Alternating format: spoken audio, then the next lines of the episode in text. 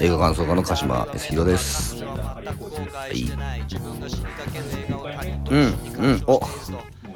前回言わなかったのに今回は言う。あそうそう。まあ秋も深まってまいりましたというかさ突然冬になったね。昨日から。秋ゼロだよね。前回。あ前回まあそんな。あ秋が好きだとハリエは秋が好きだって言ってた秋と春の比重がね、うんうん。1年の中でどんどん減ってるんじゃないですかって問題提起したんうんですけど、今年に関してはゼロ。本当に秋ゼロだね。ゼロ。冬の入り口になってしまいました。急に昨日から冬だもんね。ちょっと、うんあの体調崩しますよこれは。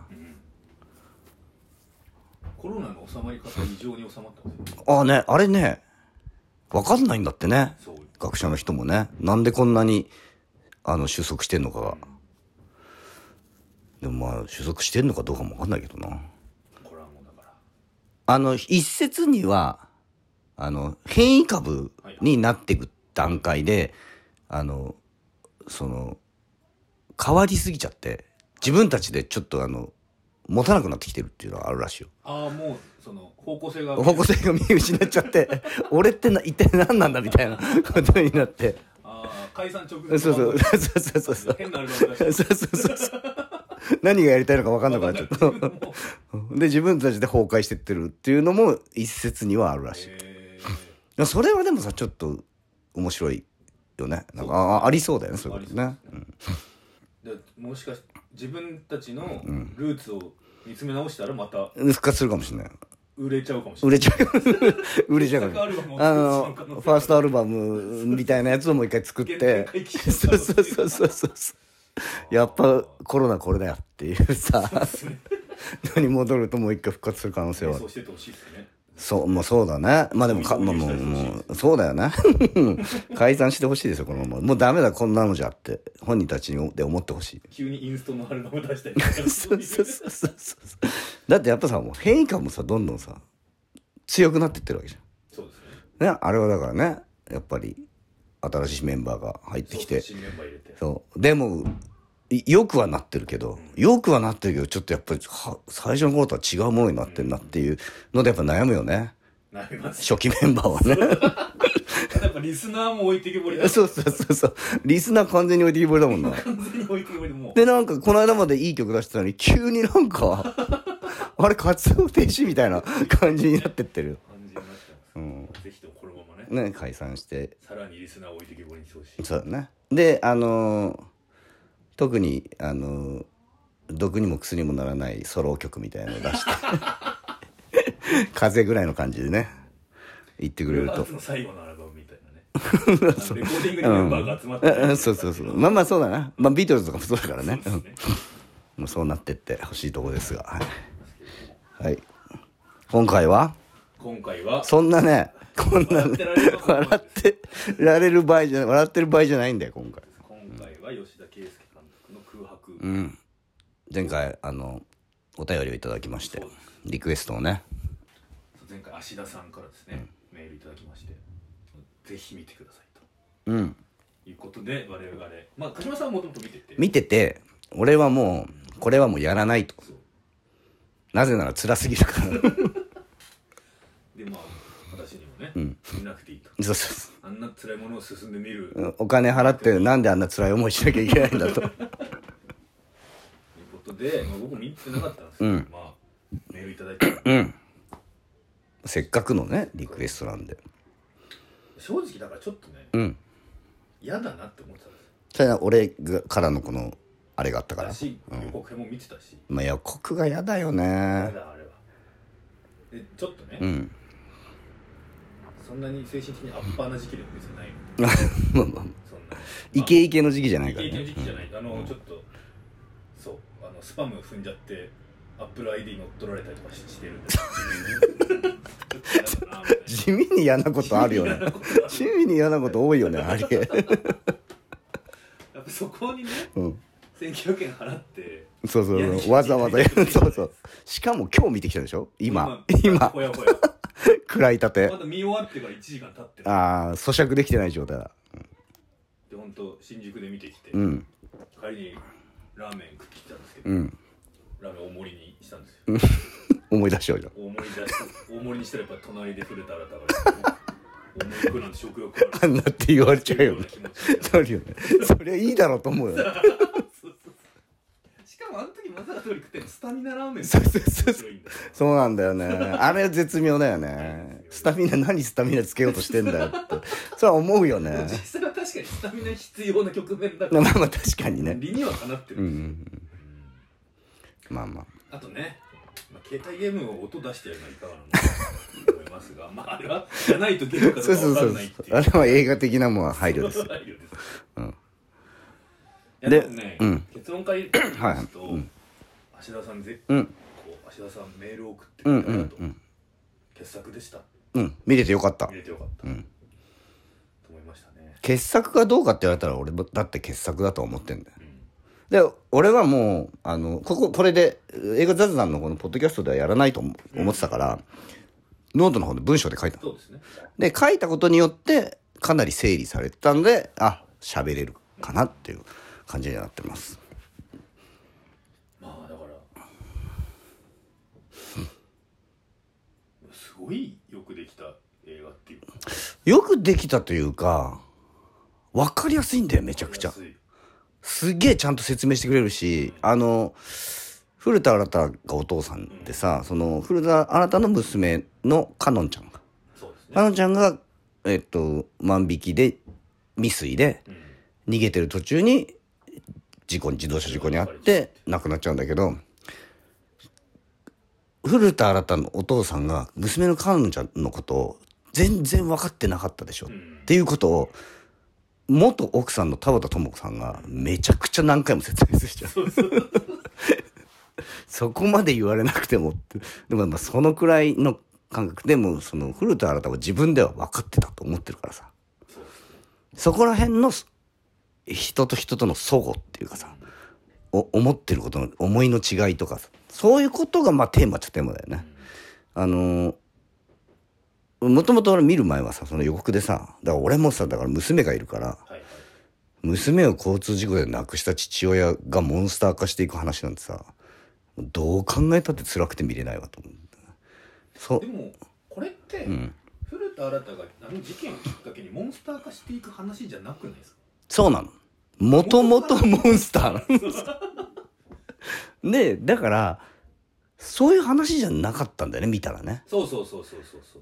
だから実はそこじゃなくてもともとうーんだからんな何を描いてんのかなと思ったんだけど、要するに世間に対して自分はこうこうだっていうか、あこの、うん、と世の中っていうか社会を生きていくには自分はこうしなきゃ生きていけないんだっていう人たちが出てくるんだよ。たくさん。だ古田新太だけじゃないんだよ。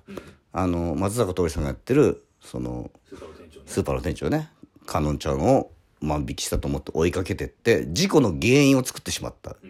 スーパーの店長の松坂桃李さんも世間に対してああいう風にしかできないっていうか。っていう人たちね。だからその二人だけがさ加害者と被害者っていう立場でさ、その二人だけで描かれたらもうこれは本当に見てらんない。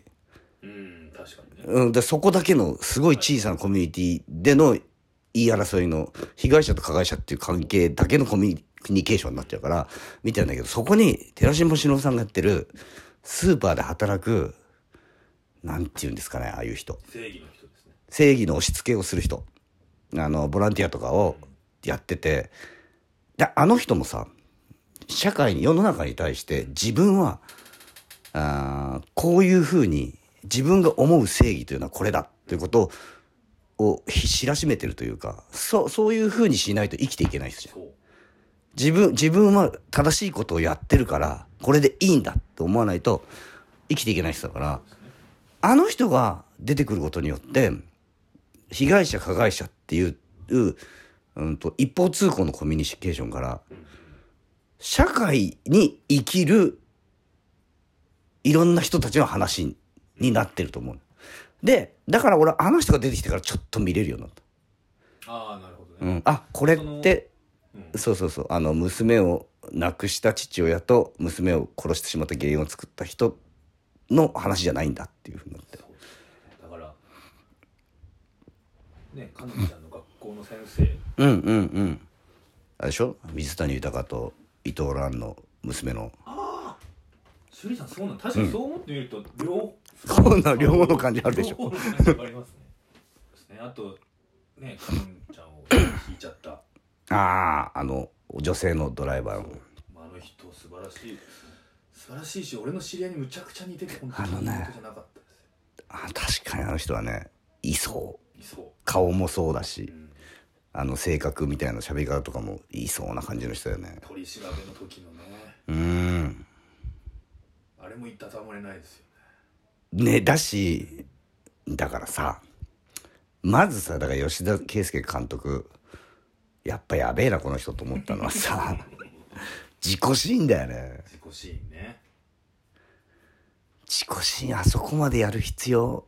まあ俺はいろいろ考えてあそこまでやる必要があったというふうに思ったんだけど、えー要するに人が死ぬうんっていううんとなんかこの世から命がなくなりましたとかさ、そういうことじゃなくてさ、物質としてさ人間が死ぬっていうのはどういうことかっていうのをさあの自己シーンでまざまざと見せられるじゃん。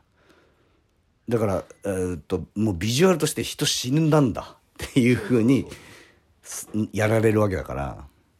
あのたとえゾンビウイルスが蔓延しても 蘇りようのない破壊のされ方。そうね。そう。だから見せはしないんだよね。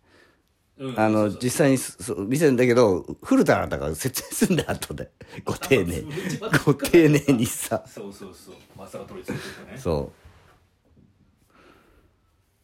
う。でそそのあやっぱでもあそこだからあの自己シーンの衝撃うん。は俺多分プライベート・ライアン以来だなと思って。はいはいはい。まあただ一回ね、ん。K に跳ねられて、うんうん。で頭から血流れてるのも見えた後に、うんトラックがっていう、確かにここまでやる必要があるのかそう。ぐらいの。だからさあれだったらあの女性のドライバーの人は引いちゃったけど飛び出してきたのにぶつかっただけで殺してはいないんだよね。そうですね。なんなら殺しちゃったのはあのトラックの方なんだけど。あの人が悪いっちゃあの？人があの人が悪いじゃないあの人がもうちょっとちゃんと見てれば前をあのだって飛び出してきたわけじゃないからね。そう結構だってね、ん。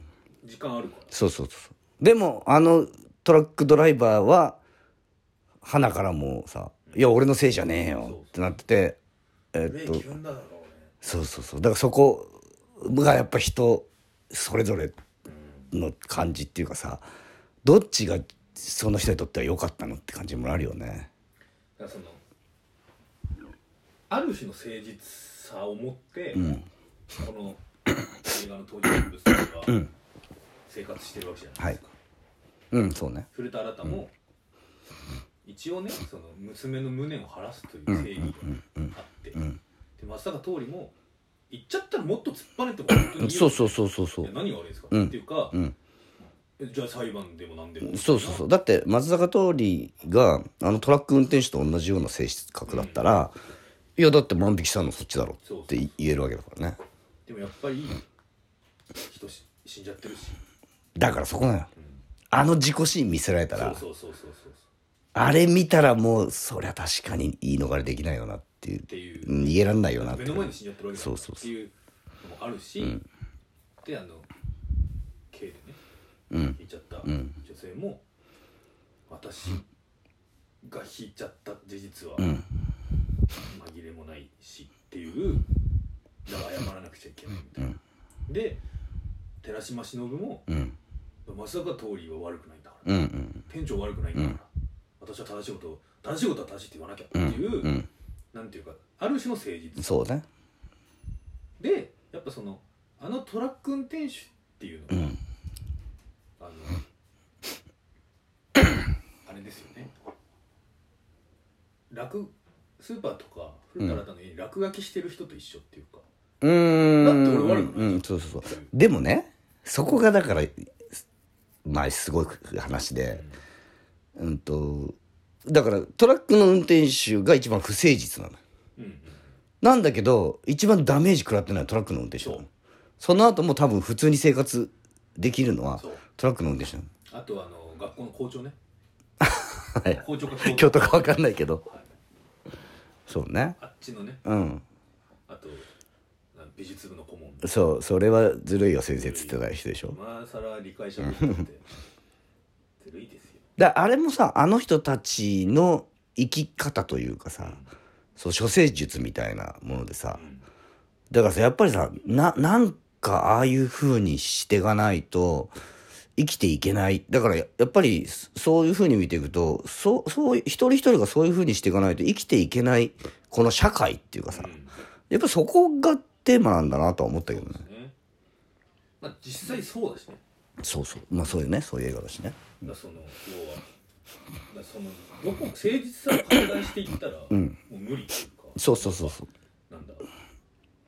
要はだから今日も外国ではな何千人の子供が餓死していますみたいな、いかにそれに誠実であるかみたいな。そうだねしたらもう何何もできないっていう。う、ん。そのもう電気使いませんみたいな、うん。でもお前は生きてるだけで二酸化炭素出してるんだぞみたいな話にまで、ね、そうそうそう。なっていくわけですよ、うんどこかでやっぱみ 自分の社会の範囲を決めて、うん。でそこで誠実であろうっつったってそれは自分自身の尺度でしかないし。そうなのよ。そう。でそれがその尺度が違う人同士が集まったらそれはコンフリクトが起きますわっていう映画。そうだからどこに正義があるのっていう。だってさその女性のドライバー。うん女性のドライバーがまあどうなっちゃったかはまあ言わないけどあれは多分あのお母さんがいいお母さんと最初謝りに行って。で多分あのお母さんの教育なのあのお母さんの教育がうんまあだからもうこうなるといいと言っていいのかどうかわかんないけどあのお母さんの教育がそういう教育だったからああいうふうに誠実に謝りに来て自分の罪を感じていたわけじゃん。でお母さんもそういうそれを貫き通すじゃん。あのシかったねあのシーン。でだから俺あのシーン見た時にこれで本当にいいのかとい思って。やそうそうそうなんですよ。片岡片岡玲子さん、うんものすごい演技。あれ一つ間違ったらすげえ嘘くさくなるよね。すげえ嘘くさい。まあ全員そうだけどこ こんな映画に出てくる人のやつは。いやだあれここれこれでいいの？だってこの人は幸せじゃないじゃんと思うよね。だからそのもうだからその正解がね、描かれてる映画じゃないうんうんうん。まあまあそうです。もちろん正解がなんてないし、正解なんてないよね。って言って、これで逆にねなんかこれは正解ですって言われても そんなわけあそう。そうるかよってじゃあこっちはじゃあこっちはってなっちゃうから。そうそうそうそう。こここが正解になったらこっちが不正解になっちゃうんだよってなっちゃうからね、古田新太が逆に暴力で暴力的だってことで糾弾されて終わる映画だったら超嫌じゃないですか、うんそうそうそう。そうですねだからその片岡玲子さんのあのあの時の古田新太に対する対応というか、うん。言葉がうん。いいのかどうかは分からないけどもでもやっぱりその逆にやっぱ古田新太です、うん。なじられると思って言ってる、うんうんうん。その時にああ言われてなんかもうだからあれは古田新太にとっては救済だったんだよねあの言葉。救済だしやっぱそのそうですね救済だし気づく。自分自自分の生き方に気づく。うん。なもしかしたら何か間違ってるのかもしれないっていうことに気づく。で救済の言葉だからあのお母さんは古田新太を一人は救ってるんだとは思うそうですね。だからでそれで良しとするのかっていうところなんだよあねるある。で古田新太を変えるっていうことは、周りのその弟子のね両親の弟子の、まあ、藤原季節はいはい。なんとか田中智子とか、うん。まさか通りとかん。にもまた関係性の変化が訪れるから、うん。まあ波及していくとは波思うよ。及していくことじゃないですか。だからそのこのねまあなんだろうプラスの波及もえ描かれるうんうんうんうん。前半はマイナスの波及がかなり描かうんれてうんうんうんあの古田新太みたいになっちゃう通りね。あそうね。どうやに対してあーそこも辛いシーンだった辛いしいやめちゃくちゃわかるけどね気持ちは。その後に泣きながら電話そうしてで謝る だからあれもさあの後泣きながら電話して謝るってことができちゃう人だからうん。悩んじゃうのよ。そう。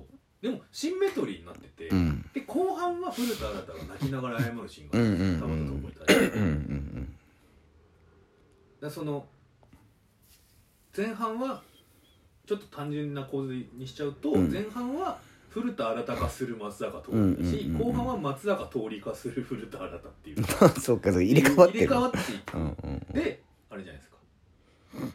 そのかのんちゃんを追っかける松坂桃李ってのは最初出てきて、うんうん。で後半は古田新太に追いかけられる松あ坂桃李と出てくるしだそのまあ入れ替わるっていうよりは曖昧になっていく。うんうんうんうん。つながっていくみたいな。だから全くの他人、うん。全くいいや相入れないうんうんうん話、うん。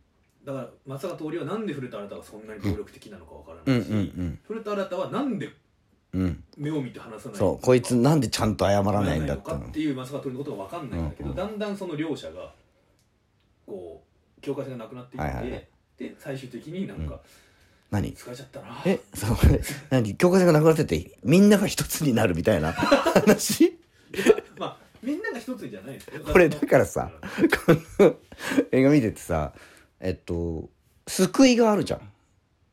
うん。最後に。だからそこまでさ人間の嫌なとこずっと描かれててさだからまあ言ってみれば胸クソ映画なのよこれ。いやそうですねあのー葛城事件みたいなさ、ああのタイプの映画なの、なんだけど最後に救済が描かれるじゃん、で人間の嫌なとこずっと描かれてなんか不可解なうつ病になりそうな嫌なとこずっと描かれて最後に救済があるってヘレディタリーじゃんと思ったよ まあもしくはマーターズだろうと思ったんだ確かに確かに。そういうそういう構成の映画なんだよなこれと思って。ヘレディタリーっぽいね。ヘレディタリーっぽいよね。でも結局だからかのんちゃんは帰ってこないしだからそのそう。今そのね、ん。同じ空を見てたんだなって今気づいてもっていう。そうなんそうなんだよね。だし、うん。まさか通りに関してはあれじゃないですか。今言われてももうないしっていうね。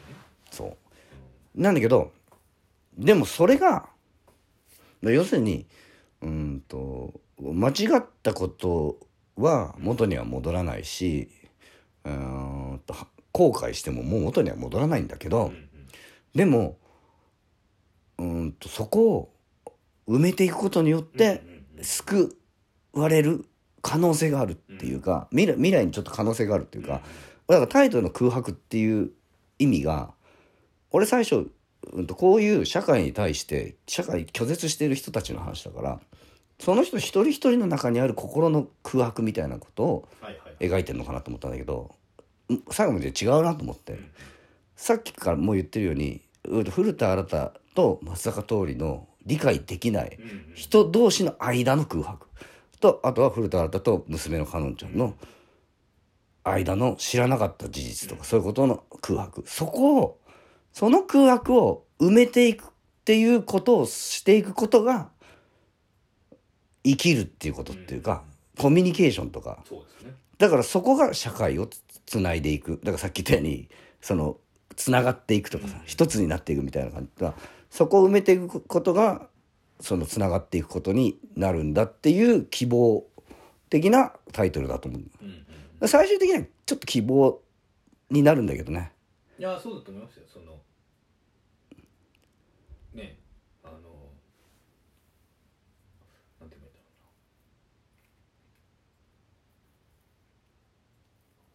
なそうあのね許す。まだ許せないけど、うんうんうんうん。時間がうん。かかるけどっていうね、だちょっとちょっと埋まったんだよね。そうそう。でそれまで古田新太って 相手の胸ぐら突っ込んでこっち側にガッて引き寄せるっていうコミュニケーションしかしてない、うんうんこっちのテリトリーにうんはいはいはい。グッうんでそのでダメだったらバンってまたこう、話す、んそれでまあおそらくね前の奥さんの田畑智子さんは多分うつ病になったそう。な感じです。そうなんだろうな。あのでもまずそこに空白があるっていうことをうん。理解しないといけないわけじゃないですか。そうそうそうそうそう。だからカノン娘のことを俺は何でも分かってた、うんだって一一緒に住んでたんだから、って言うってことは、うん。空白があるってことを認そめない。うそうそうそうそうそう。そう。でそれそこに気づく気づいたってことだな最初だからそこに気づいたっていうことがもうすでに救いになってるというか希望ここれからの希望なんだよななってんだけどでも圧倒的なものを失っちゃってるからね、うん。だからいい勉強になりましたねじゃないなそうなんだよ。そこがさ本当どう捉えたらいいのかって感じだよね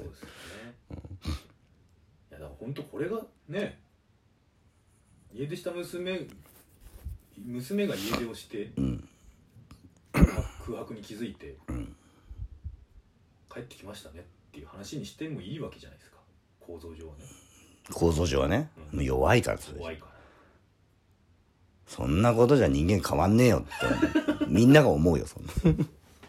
でやっぱあそこまで圧倒的なことがの喪失を描かないとあそこに気づけないんだよ人間ってっていうシニカルなことでもあるんだよね、ね。まあ、吉田圭佑監督ってそうだもんね。確かに。ヒメアノールの時のヤバさってなかったもんね。三角とかもねコメディだけども、うんうんそういう話だしな。古田新太とうんうん松坂桃李ってうん。対照的では実はないっていうか。ああうん。似てるとこは似てるとこあるよね。ろあるしで古田新太と対照的かつ対照的っていうか、カードの表裏なのは寺島しのぶの方なんですよ。それは何かっていうとやっぱそのなんていうんですか旧来的な社会規範、うんうん。今までの社会規範、うん。男は黙って、うんうんうん。えー何かあったら、えーぶん殴ってうんうん。自分の顔を通す。のが男らしいとされる、うんしかも漁師。はい。自分の腕一つで。うん金稼いで、うん。家も建てて、うん。我が家さんっていらねえ別に一人でできるもん。なんだって、の裏返しとしての女は若くて可愛くないといけない。っうん。うん。なじゃないと価値がない。うん。ていう社会規範があるから、う島しのぶがうん。私はそうじゃないから正しいことをしないと、うん。社会に居場所がないって思っちゃってる、うん。なそうだね。そうん。そのねやっぱそのその発露として、うん。私が可愛くて若かったらそんなこと言わないんでしょっていう。あの誰もそんな話してないんですけど。そうなんだ。よ。そう。だからそのまあ社会規範通りに生きている古田新太と、ん。社会規範から反発しようとしている寺島しのぶ。うん。反発しようっていうか若くて可愛くなくても、うん。私は社会に居場所があるんだからっていうことをで自分をこうなんとかそうね。私は頼られてるしうんみんな。に、でだからそのカードの裏表うんうなん確かにそうだね。でで結果やってることがだんだん一緒になっていくっていうか、うん。あのかのんちゃんと、うん。えー、フラフラダが飯食ってるシーンで、うん。なんか「あのお父さんあんの?」みたいな。ああ「あなんだ?」って、うん。あのちょっと学校のことでそうだなって「あなんだ？何?」みたいな、うん。であのまた電話かかってきて「ううんるせえわ野郎」さっさと言えみたいな「分かるかこいつ」でなさっき何、ん。なんだ話？って言って「いやなんなんでもない。なんだよ」みたいなシーンと、はいはいはい。あの寺島しのぶが、ん。ボランティアの、ああ確かにそうだ女の人にあこうが何かやった時に、あとまああれかビラ配ってるところ、あうんうんうん。もっと大きい声出せないの、まあ、相手に「ごめんなさい」しか言わせないコミュニテうんうんィあがー。結果として同じになって確かに一緒だね。あれあれは確かに対照的に描かれ同じシーンが描かれてるな。だからそのだからえっと真逆のことを言言ってるのに、同じような高圧的な態度になってるっていうね。でね。だかでその2人って の行動って理屈が通じないんですよ。うんうん。だって理屈じゃないから。だって自分が正しいから。正しいし、うん。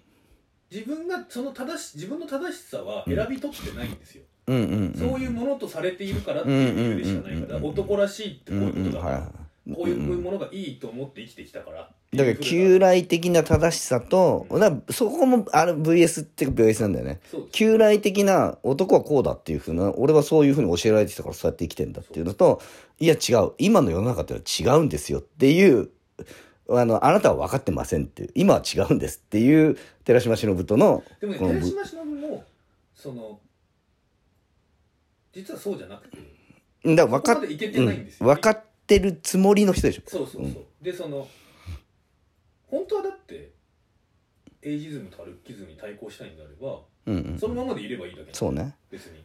うん、だから、うん、そうなんだよね。そう。うん、だうんまあ、だから自分のためにあれをやってる人なんだよね。そう。でもやっぱそれ人のため人のため。人のためにしてるということで自分が安心したい人。うん。だからだからその寺島しのぶもその自分は人のためにやってるのに、うん。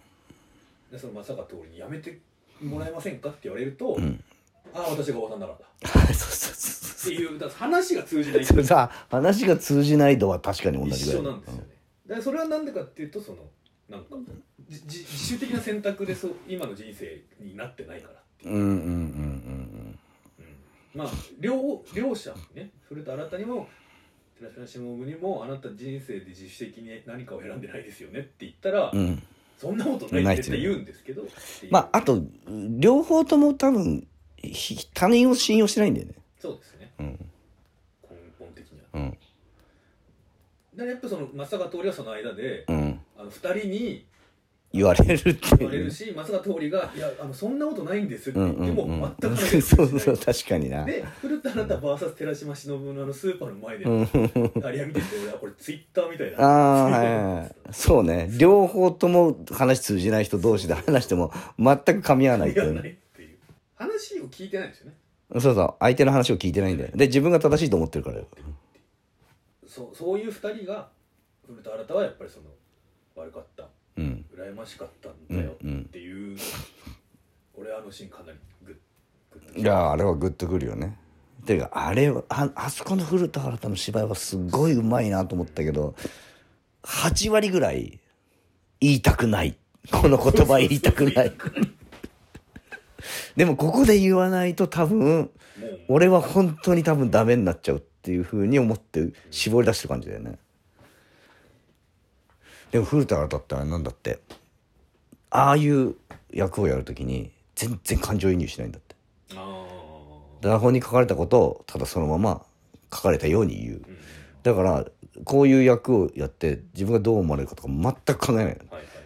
あの自分は松坂桃李を追い詰める役だからどうやって追い詰めてやろうしか考えてないんだって。さ確かにあれ感情移入したらできないできないよね 辛すぎるしま怖すぎるもん。松坂桃李は辛かったっつっての？本 当あの寺島しのぶと古田新太と一緒一緒のあのシーンを撮るのが辛かったって。